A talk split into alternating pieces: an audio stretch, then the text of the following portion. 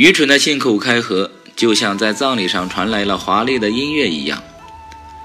有一个犹太女人很喜欢东家长西家短的道人是非，多嘴本来是女人的天性，但是她却太过火了，以至于连平常咬舌的三姑六婆们也都无法忍受。终于有一天，大家一起到拉比那里去控诉她的行为。拉比仔细倾听每一个女人的控诉之后，便要这些女人们先回去，然后拉比差人去找那个多嘴的女人来。你为什么无中生有，对邻居太太们品头论足呢？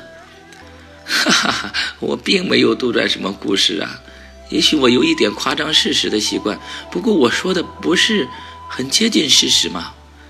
我只是把事实稍微修饰一下，使它有声有色而已。但是或许我真的太多嘴了，连我丈夫都这么说。他表示自己想改正这个毛病。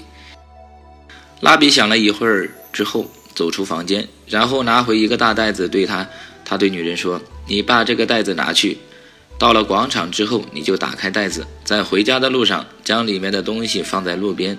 到家之后，你便要再掉过头来。”把东西收齐以后，再回到广场上去。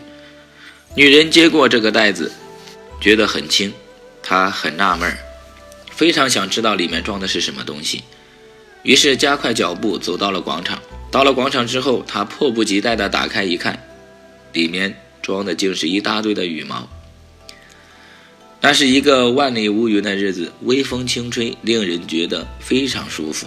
女人照着拉比的吩咐，一面走一边把羽毛放在路边。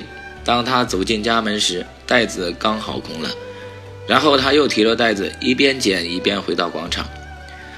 可是凉爽的秋风却吹散了羽毛，以致所剩寥寥无几。女人只好回到拉比那里。她向拉比说：“一切都是照拉比的吩咐去做了，但是却只能收回几根羽毛。”我想也是的，拉比说。所有的马路新闻都像大袋子里的羽毛一样，一旦从嘴里溜出去，就永无收回的希望。在拉比的教育下，这个女人改掉了坏习惯。长舌远比三只手更令人头痛。假话传久就会变成谣言，谣言足以隔离亲近的朋友。因此，不要用嘴巴去创造看不见的东西。我是小明，感谢您的关注和聆听，我们下次再见。